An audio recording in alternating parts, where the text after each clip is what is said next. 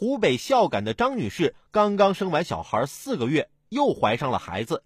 因为日常口角，她经常被丈夫殴打，最严重的一次被打断了鼻梁骨。最近张女士又一次被殴打，于是她鼓足勇气报了警，态度坚决，要求警察惩罚丈夫。可当她得知丈夫要被拘留时，又后悔了，不想再追究，想撤回报警。警方拒绝后表示，法律不是儿戏。好不容易硬气了一回，在关键时刻又要后悔。可法律不是儿戏啊，家暴也不是玩闹。这次纵容了他，他没有因为自己的行为受到哪怕一丁点惩罚，那以后也就不会再害怕你的反抗。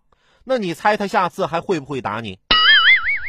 以前没结婚的时候，总听说有家庭暴力的，甚至还有打老婆的。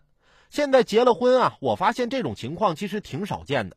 最近我家隔壁搬来了一对小情侣，男孩经常骂骂咧咧的。我挺为小姑娘不值的。昨天晚上大半夜的，又一次我听到了隔壁的男孩开骂了。这姑娘这次有点不耐烦，行了，骂几句可以了，你别再一直骂了。只听男孩带着哭腔：“你都把我打成这样了，我骂你几句怎么了？”